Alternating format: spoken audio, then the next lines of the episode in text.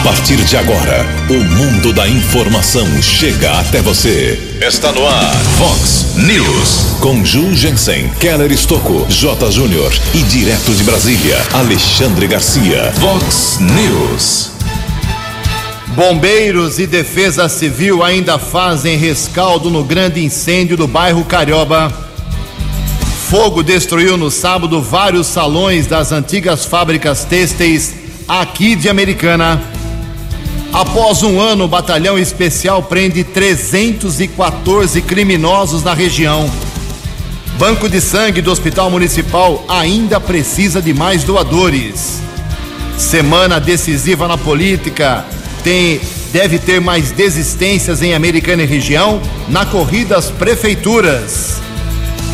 Palmeiras, Santos e São Paulo vencem bem na rodada do final de semana do Campeonato Brasileiro. Olá, muito bom dia, Americana. Bom dia, região. São 6 horas e 33 minutos agora, 27 minutinhos para 7 horas da manhã desta linda e ensolarada segunda-feira, dia 7 de setembro de 2020, feriado nacional. Estamos na reta final do inverno brasileiro e esta é a edição 3306 aqui do nosso Vox News. Tenham todos uma boa segunda-feira, um excelente feriado para todos vocês. Jornalismo arroba vox90.com, nosso e-mail principal aí, como sempre, para a sua participação, as redes sociais da Vox, todas elas abertas para você. E o WhatsApp aqui do jornalismo, para casos mais pontuais, você manda um textinho curto com seu nome, seu endereço para 981773276. 981773276. Muito bom dia, meu caro Tony Cristino. Uma boa segunda-feira para você, Toninho. Hoje, dia 7 de setembro, claro, é o dia da independência do Brasil. Independência decretada há 198 anos, lá em 1822. Na nossa contagem regressiva aqui, faltando apenas 69 dias para a eleição municipal de prefeito, vice-prefeito e vereador, ok? A eleição será no dia 15 de novembro. E como eu disse, hoje, feriado nacional, 7 de setembro, dia da independência. Rapidamente, aqui com o nosso Tony Cristino ajudando, a gente vai colocar um trechinho, porque muita gente não consegue, não lembra, não sabe a letra, mas é um dos hinos mais tradicionais, muito ensinado na geração da década de 70, na década de 80, o nosso hino da independência. A independência do Brasil, como eu disse, que foi decretada em 1822. Os livros de histórias contam que uh, a independência foi decretada, anunciada por Dom Pedro, e que era um país, aqui o nosso país, uh, insatisfeito com o governo de Portugal, que aplicava regras, tributação muito alta. Foi uma revolução realmente muito importante.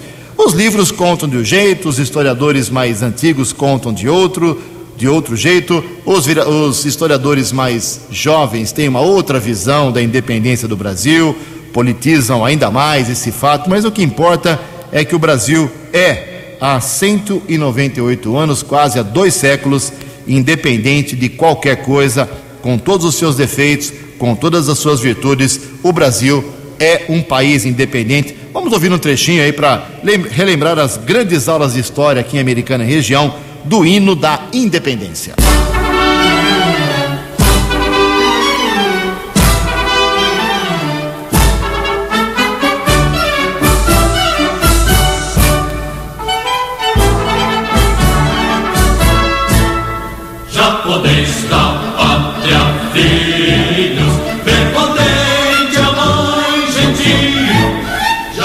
A liberdade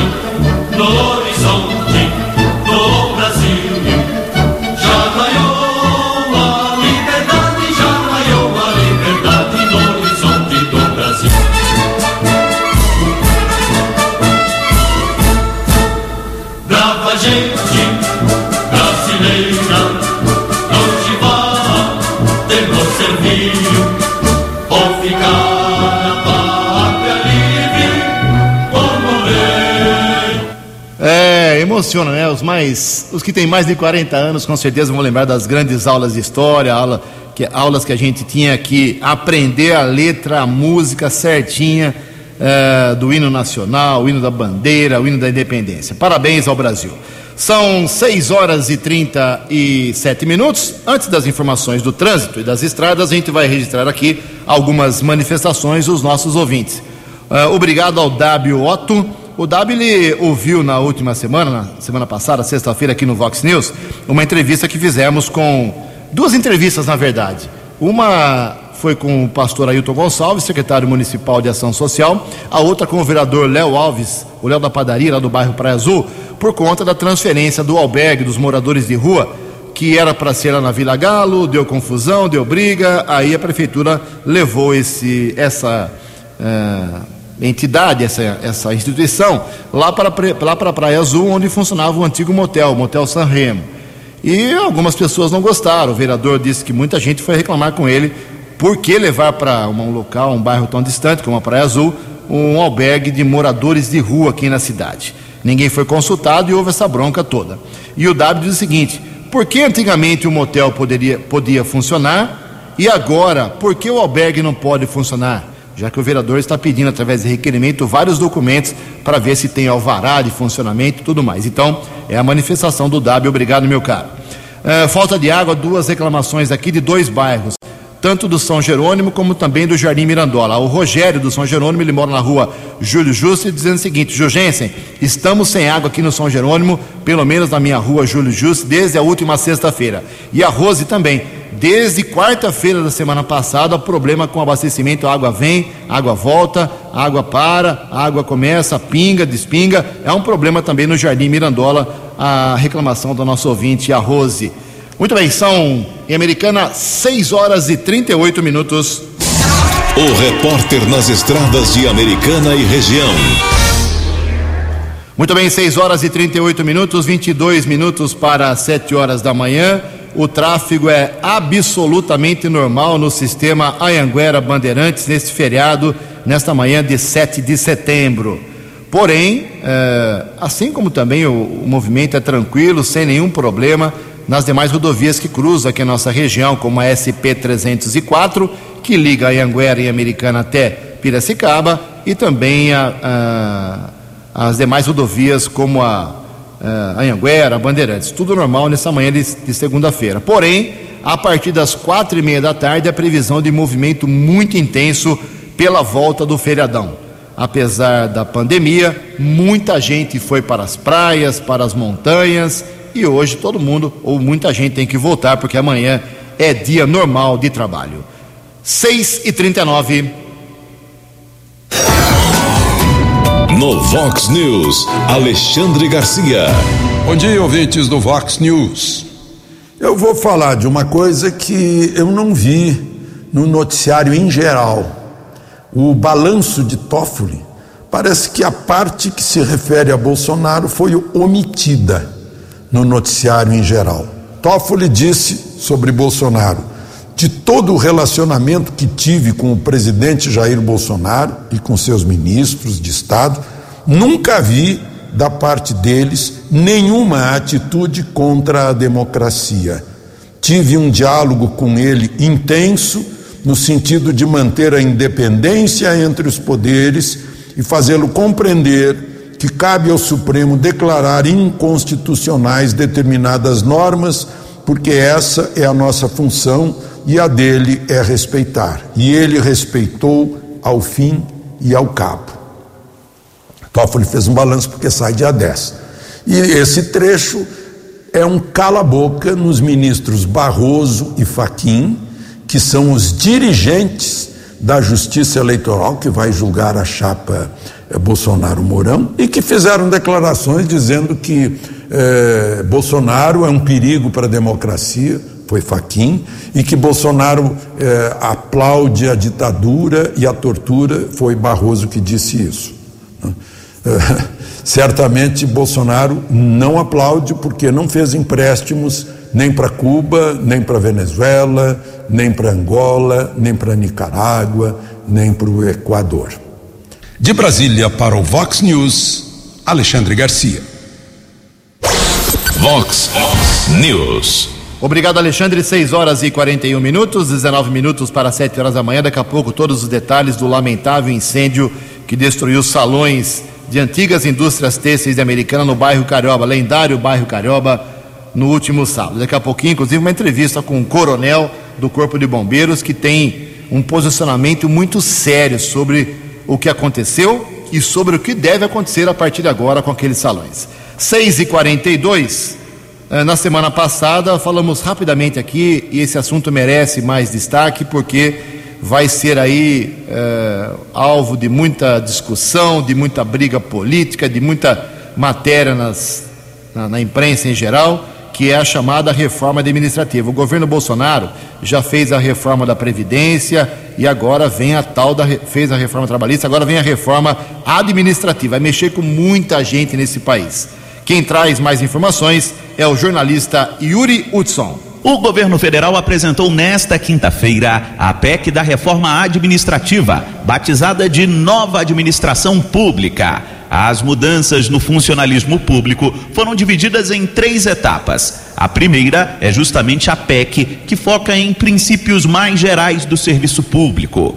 Uma das principais mudanças propostas pelo governo é o fim da estabilidade para diversos setores. Além disso, a PEC também acaba com a promoção baseada apenas no tempo de serviço e cria um tempo mínimo de experiência antes da efetivação no cargo público. O secretário adjunto de Gestão e Desempenho do Ministério da Economia, Gleison Rubim, assegurou que a reforma, mesmo trazendo mudanças como o fim da estabilidade, dará segurança e previsibilidade para as contas públicas e, consequentemente, para o servidor. A palavra de ordem aqui é segurança. Nós começamos a apresentação mostrando exatamente qual será o desfecho da situação atual se nada for feito. Nós não teremos a garantia, muito menos a segurança, de que os salários dos atuais servidores continuarão a ser pagos.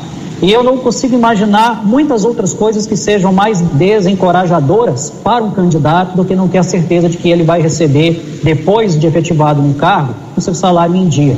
Então, é fundamental que a gente mude o sistema de uma forma estrutural, e aí não é tirar a estabilidade, é colocar a estabilidade onde ela deve estar. Vamos agora a alguns detalhes da reforma. O governo propõe o fim da aposentadoria compulsória como forma de punição. Outro ponto é o que proíbe que funcionários públicos tirem mais de 30 dias de férias por ano. A reforma também estabelece que qualquer redução de jornada terá que ser acompanhada de redução de salário. A promoção ou progressão no serviço público não poderá ser pautado exclusivamente por tempo de serviço. O mérito e desempenho devem ser levados em conta. Um dos pontos centrais da reforma determina que o aprovado e convocado para o serviço tenha que prestar, no mínimo, dois anos de experiência. Outro tema que vai levantar muita polêmica é sobre a estabilidade no serviço público que também fica restrito apenas para carreiras de Estado, que ainda serão detalhadas. A reforma acaba com o regime jurídico único, que é a atual forma de contratação dos servidores aprovados em concurso, e cria novos formatos de contratação. Apenas o cargo típico de Estado terá estabilidade. Os outros serão por contratação temporária e com possibilidade de demissão a qualquer momento. A reforma também dá mais poderes ao presidente da República, que poderá reorganizar a administração pública e transformar cargos sem aumento de despesa. As mudanças só valem para novos servidores. A PEC precisa ser aprovada no Congresso Nacional. Agência Rádio Web, de Brasília, Yuri Hudson. Fox. Fox News. 12 anos. Muito obrigado, Yuri. Excelente matéria. 6 horas e 46 minutos, 14 minutos para 7 horas da manhã. Daqui a pouco, todos os detalhes do incêndio de Carioba. Mas antes disso, registrar que dois apostadores, apenas dois, um de Campinas e um que fez uma aposta online pelo computador, não dá para saber ainda de onde ele é. Eh, os dois acertaram sozinhos os seis números do milionário concurso 2000 296 da Mega Sena do último sábado. Eles acertaram os números 1, 6, 21, 29, 36 e 59. 1, 6, 21, 29, 36 e 59. Cada um deles, o acertador de Campinas e o que fez online, cada um leva para casa 47 milhões de reais. Prêmio espetacular. A Quina teve 166 ganhadores, um prêmio para cada um de 39 mil reais. A quadra teve 8.642 ganhadores, mil reais, mil e setenta reais para cada um. Ok? Próximo concurso, quarta-feira da Mega Sena. E dia 12, agora sábado que vem, tem o concurso especial da Loto Fácil, que não tem como deixar de pagar o prêmio. Se ninguém acertar as 15 dezenas, é, paga com 14, com 13, e o prêmio pode chegar aí a 60 milhões de reais, segundo previsão da Caixa Econômica Federal. São 6 horas e 47 minutos. No Vox News, as informações do esporte com J. Júnior. Muito bom dia, bom feriado. No tumultuado GP da Itália de Fórmula 1 ontem, o Hamilton foi punido, teve acidente com o Leclerc e quem ganhou, quem venceu foi o Gasly, um piloto francês. Desde 1996, um piloto da França não ganhava uma corrida de Fórmula 1. Naquela oportunidade, ganhou Olivier Panis. No US Open, Djokovic foi eliminado depois de acertar uma bola numa juíza de linha, no momento de bronca no jogo, né? Não se conformou com a decisão de ter sido eliminado. Situação do Brasileirão. Oito rodadas e alguns clubes com jogos a menos. O Palmeiras é o único invicto, o Internacional é o líder, São Paulo vice-líder e o Galo na terceira colocação. É cedo ainda, mas cairiam Coritiba, Atlético Goianiense, Bragantino e Goiás. Um abraço, até amanhã. Vox News. Até amanhã, meu caro Jota. Mais informações do esporte hoje, 5 para o meio-dia, no programa 10 Pontos. Estaremos aqui ao vivo. 6 horas e 49 minutos, 11 minutos para 7 horas da manhã. Na última quinta-feira, na sessão da Câmara Municipal aqui de Americana, foi aprovado um projeto importante. Eu, pelo menos, julgo muito importante. É a autoria dos vereadores Odir Demarque e do professor Padre Sérgio. O Odir é do PL e o Padre Sérgio é do PT. Uh, para divulgar aí através dos canais públicos, redes sociais, sites da Prefeitura, Câmara Municipal, sobre os remédios que estão disponíveis na farmácia popular, porque muita gente perde viagem, sai de casa, gente idosa, gente doente, gente tem que sair do trabalho para ajudar o pai ou a mãe, uh, atrás de remédio ali na farmácia popular, chega lá não tem o medicamento, então vai ficar disponível, pelo menos é o que diz o projeto, para a pessoa saber antes de sair de casa. Vamos ouvir aí do vereador Odir Demarque em relação à, à importância dessa propositura. Bom dia, Odir. Bom dia, Jugense. Bom dia, amigos da Vox. Nessa última quinta-feira, Jugense, foi um, um, um, dia muito, uh, da minha parte, muito contente pela aprovação do projeto uh, que obriga a Prefeitura a disponibilizar no site da Prefeitura, né, um, uh, diariamente a lista de, de, de, remédios que se encontram disponíveis na farmácia popular. Isso vai facilitar muito, Jugência, porque hoje muitas pessoas pegam ônibus, vai até a farmácia e chega lá, às vezes o remédio não está disponível, né? E a partir daí, esse, ele, ela vai poder consultar na casa dela se a farmácia que ela busca o, o medicamento tem disponível. Então, é, foi um projeto meu junto com o padre Sérgio, né? E foi unânime a aprovação na Câmara pelos vereadores. Acho que todo mundo entendeu que isso vai ajudar muito a população, né? E vai ter uma organização melhor de, dos medicamentos, né? Hoje a gente sabe as filas que se encontram na, nas farmácias é, municipal e às vezes a pessoa fica lá e acaba não encontrando o medicamento necessário. Então ela vai sair de casa hoje Jurgência, com certeza que ela vai encontrar o medicamento dela.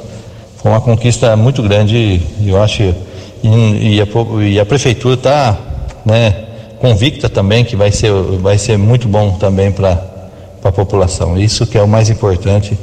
É, a gente vê o executivo aceitando bem um projeto desse nosso e, e com certeza logo, logo vai estar em prática já para a população. Valeu, muito obrigado. Ok, muito obrigado, Dirson. 6h51, 9 minutos, 6h52 agora, 8 minutos para 7 horas. Como eu disse, muita gente saiu no feriadão para descansar e a maior parte das pessoas foi para as praias, né? Sete pessoas morreram afogadas, sete pessoas morreram afogadas nas praias do litoral paulista, só no litoral paulista, hein?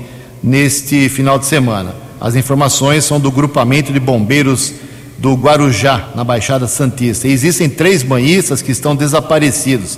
Então esse número de sete pode subir para dez assim que os corpos forem uh, forem localizados. No Guarujá foram três afogamentos na Praia Enseada, um homem de 60 anos de Cerqueira César, um de 27 que é de Várzea Paulista e um de 24 aqui da cidade de Sumaré, nossa querida Sumaré.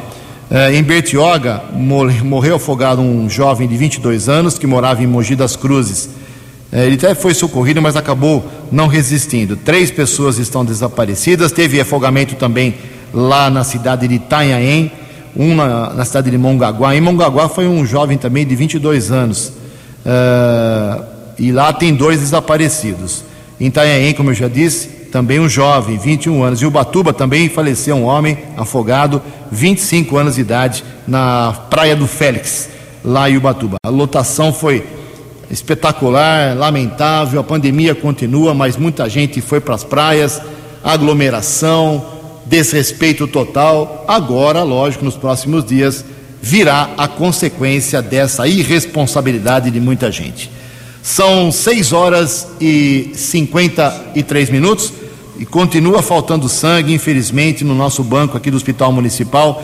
Quem traz mais informações é o Keller Estocco. O Banco de Sangue do Hospital Municipal Valdemar Tebaldi de Americana necessita de doadores. A enfermeira Josniele Bidóia faz um apelo à população. Venho pedir ajuda de todos em relação à doação de sangue. Nos últimos meses, houve um aumento no número de transfusões realizadas e uma baixa no número de doadores. E com isso, o nosso estoque está atingindo ao nível crítico, principalmente os tipos sanguíneos O positivo, O negativo, A positivo e A negativo. Para ser um doador, é preciso estar em boas condições de saúde, apresentar um documento com foto, pesar acima de 50 quilos, ter entre 16 e 69 anos de idade. Se for menor de idade, tem que vir com um representante legal e a idade mínima, caso seja a primeira doação, é até 60 anos. O doador não precisa estar em jejum, tem que estar no mínimo 6 horas de repouso na noite anterior, não ingerir bebe bebidas alcoólicas nas 12 horas anteriores. Se for fumante, tem que ficar duas horas no mínimo sem fumar. Evitar alimentos gordurosos as 4 horas que antecedem a doação. Se faz uso de alguma medicação, tem que trazer o nome também. Cada medicamento tem um tempo para poder estar doando sangue.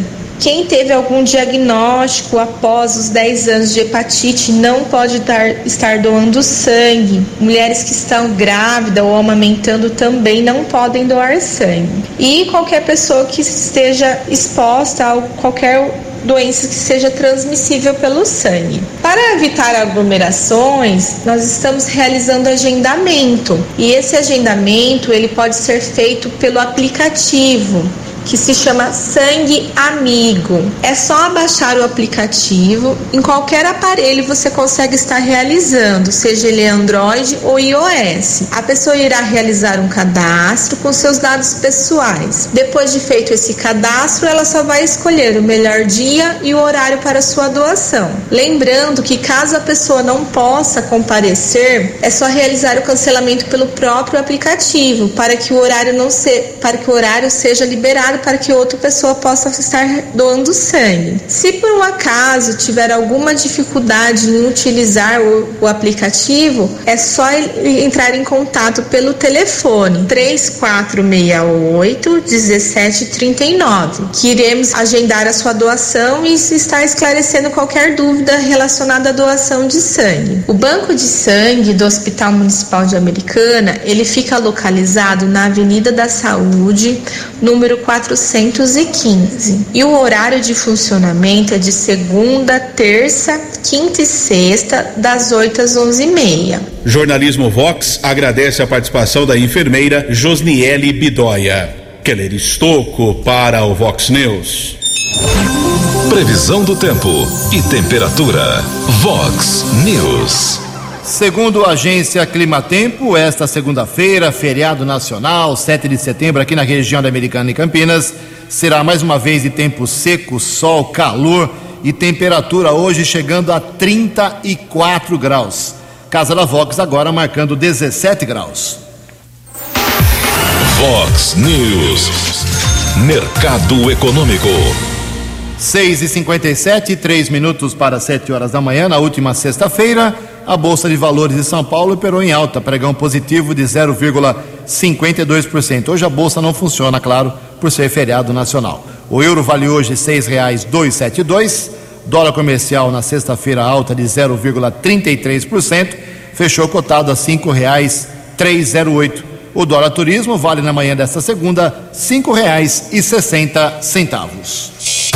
Estamos apresentando Vox News. 6 horas e 58 minutos, dois minutos para 7 horas da manhã. Voltamos com o segundo bloco do Vox News nesta segunda-feira, 7 de setembro, feriado nacional. Olha só, lamentavelmente, no final da tarde do último sábado, por volta de 17 horas e 30 minutos, 5 e meia da tarde, um incêndio destruiu uma parte dos salões industriais têxteis lá do bairro Carioba.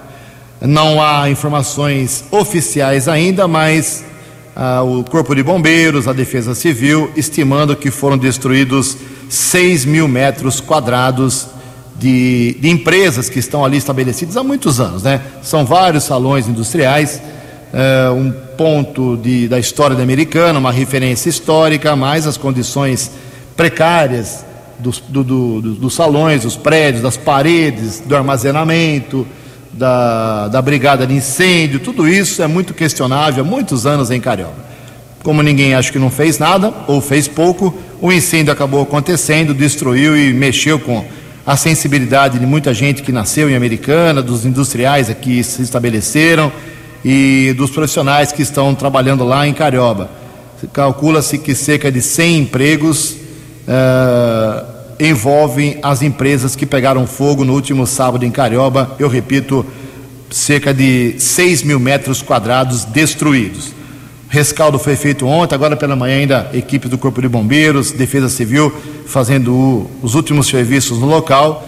Certamente, eu não sou adivinho, não sou guru, não sou mãe de Ná, mas muito provavelmente a Prefeitura já vai interditar isso amanhã, quando volta ao trabalho, não tem expediente na Prefeitura hoje certamente tudo será interditado, muita coisa deverá ser feita no local para se evitar que essa tragédia ocorra novamente. Felizmente, não tivemos vítimas. Felizmente, porque era um sábado, pouca gente trabalhando, então não era uma segunda, terça, quarta ou quinta de expediente normal. E uh, é muito óbvio que medidas terão que ser tomadas e isso vai custar para os empresários que ali estão estabelecidos e também para a Prefeitura de Americana, que é a dona dos salões, porque ela loca, ela aluga aqueles salões há muitos anos. Então, eu trouxe aqui, vou trazer agora, a manifestação muito importante. Gostaria muito que não só os empresários, as famílias, as, os trabalhadores lá do, de Carioba, as pessoas que gostam da história da cidade, que gostam de Americana, ouçam com atenção o que vai dizer agora, muito detalhadamente, o coronel Clédes José Torquete, coronel da reserva da Polícia Militar, com uma atuação brilhante na história do Corpo de Bombeiros de Americana. Ele que montou a unidade dos bombeiros aqui em Americana e ele sempre foi um crítico das condições de Carioba. É isso mesmo, vamos ouvir aí o coronel Clédes José Torquete sobre a situação, a realidade dos salões de Carioba. Bom, aproveito a oportunidade de tecer alguns comentários sobre o incêndio ocorrido na tarde de sábado, nos antigos salões de, de, de tecelagem no bairro Carioba, aqui no município de Americana. Trata-se de um incêndio de grandes proporções, pois foram consumidos pelo fogo mais de 6 mil metros cúbicos de área têxtil.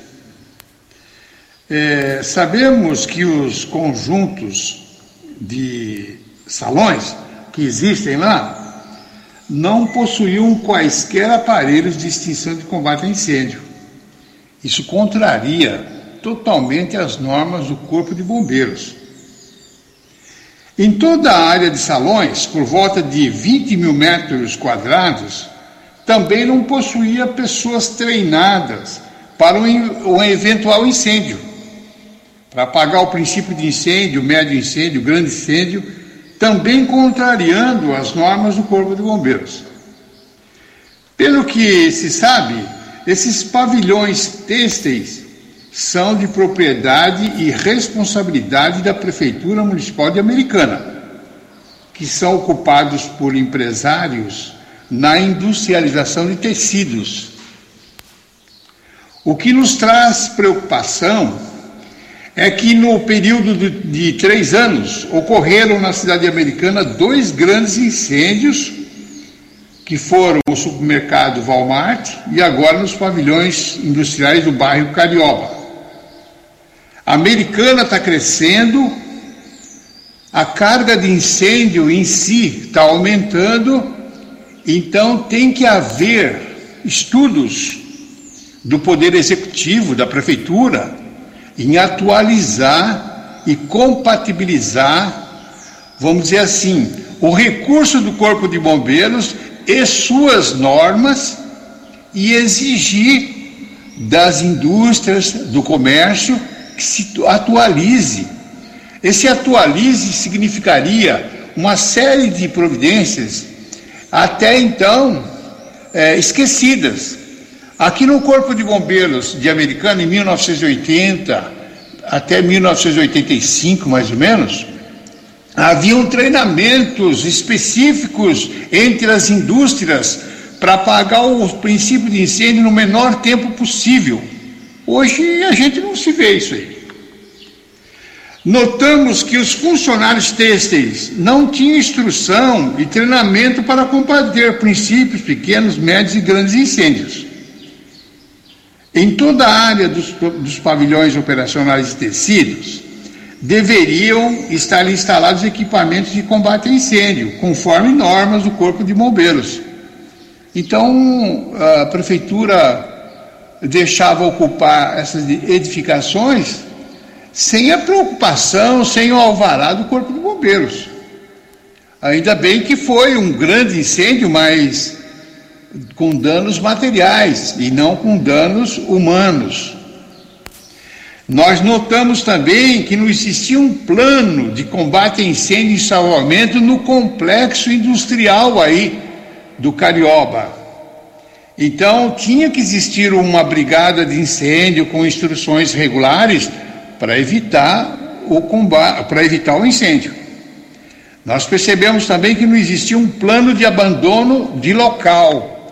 Então, dá um incêndio, tem toda uma estrutura de alarmes para que o pessoal evacue a área e, e o pessoal do incêndio combate o incêndio.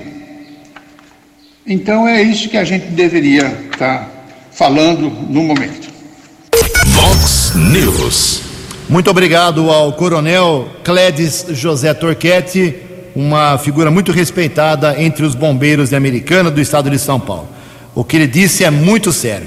Então a gente vai acompanhar aí ó, durante o dia todo de hoje com o Vox Informação de hora em hora, se teremos novidades em relação ao futuro daqueles salões lá em Carioba. Sete horas e seis minutos, atualizando aqui os dados de Americana, estatística de Americana do coronavírus. Parabéns aí à Prefeitura de Americana, Vigilância Epidemiológica, divulgando ontem, dia 6, domingo, boletim atualizado. Não tivemos, felizmente, óbitos no, no final de semana, pelo menos no sábado, né?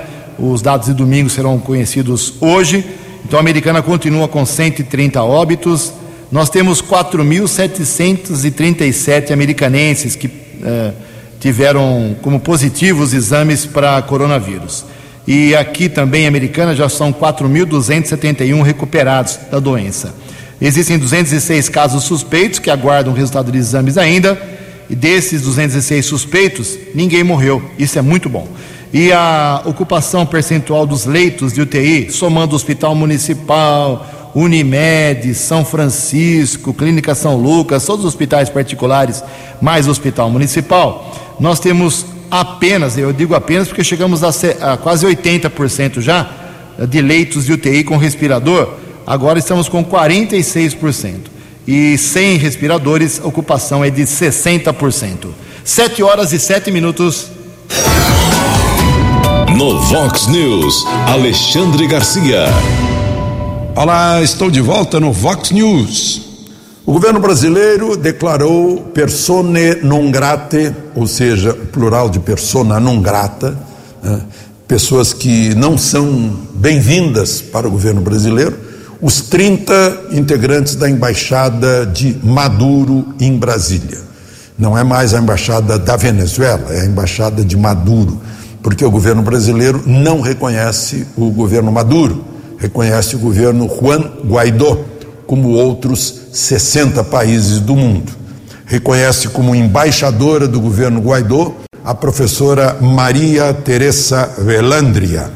E, de agora em diante, os 30 integrantes da embaixada de Maduro, entre diplomatas e funcionários, perdem a imunidade diplomática e perdem o reconhecimento como representantes eh, da Venezuela.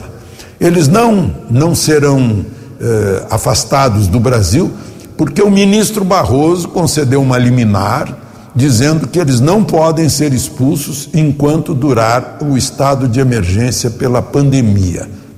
Ou seja, eles poderão ser eh, enxotados do Brasil, digamos assim, só depois do fim do ano.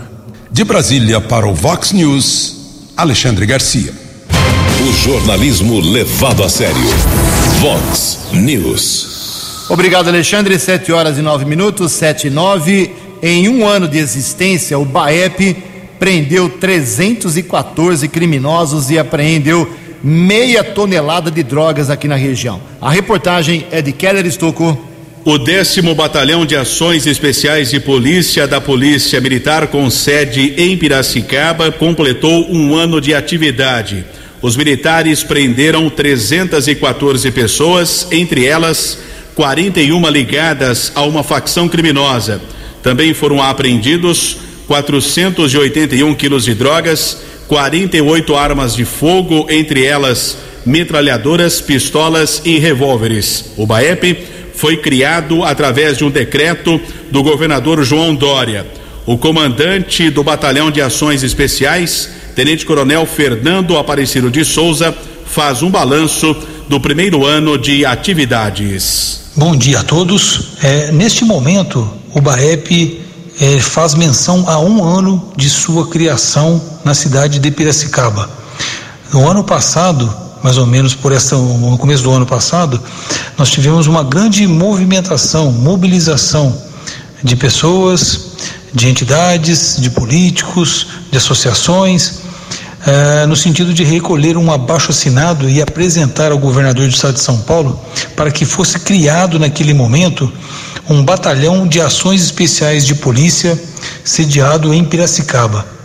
Ah, este, este, este movimento todo teve, teve o apoio do general Campos, nosso secretário de Segurança, e o BAEP foi criado. Neste um ano de trabalhos, nós podemos ah, indicar mais de 400 pessoas presas pela, pelo BAEP, mais de 50 armas apreendidas, retiradas de circulação, mais de 500 quilos de entorpecente também apreendido, apreendidos e mais de 700 apoios realizados a outras unidades da Polícia Militar. O BAEP, ele hoje é uma realidade, ele é uma conquista. Nós estamos trabalhando por Piracicaba, Rio Claro, Limeira, Americana, Sumaré e São João da Boa Vista. São 52 municípios de abrangência do grande comando da Polícia Militar e o BAEP está presente. Neste momento, eu quero cumprimentar os policiais integrantes do BAEP, seus familiares. Quero deixar um, abraço às pessoas que perderam um ente querido nessa fase complicada pela qual é, o Brasil e o mundo está passando. A Polícia Militar ela não parou, ela continua trabalhando e sempre continuará à disposição da comunidade. Contem sempre com a Polícia Militar. Um forte abraço a todos. O décimo Batalhão de Ações Especiais, o BAEP, atua em 52 municípios da nossa região, incluindo o 19 Batalhão, com sede em Americana. Keller Estocco, em especial para o Vox News. Eleições Municipais 2020. Você decidindo o prefeito, vice-vereador. Vice-vereador. Todas as informações na Vox 90. Eleições 2020. Vox 90. Seu voto somando a verdade. Eleições 2020. Vox 90. Sete horas e 12 minutos, semana muito importante para os pré-candidatos a prefeito, vice-prefeito e vereador, porque termina na, no próximo dia 16 o prazo para as convenções partidárias. É isso mesmo. Os partidos estão deixando para a última hora as convenções, porque está muito difícil aqui em Americana, por exemplo, o entendimento entre tantos pré-candidatos. Eram 15, dois já regaram, dois já desistiram e mais alguns devem desistir ao longo dessa semana. Então, dia 16, ou seja, quarta-feira, não dessa semana, da semana que vem, é o prazo para as pessoas decidirem se serão candidatos ou não, se vão apoiar alguém ou se vão por conta própria. E dia 26 de setembro, que é um sábado, o prazo final para registro. Quem não se registrar candidato até dia 26 não poderá disputar a eleição do próximo 15 de, dia 15 de novembro. Depois de Odair Dias, que era um dos 15 pré-candidatos a prefeito aqui em Americana, que desistiu para apoiar o PSDB, no final de semana, sexta-feira, o José Odécio de Camargo do Avante também arregou, também pulou fora do caminhão e vai apoiar também o PSDB. Muita boataria de desistências, estamos acompanhando para trazer para você a informação depois que ela realmente for confirmada. 7 horas e 13 minutos, por sinal, uh, nós tivemos a liberação de políticos condenados em 2012 para disputar a eleição.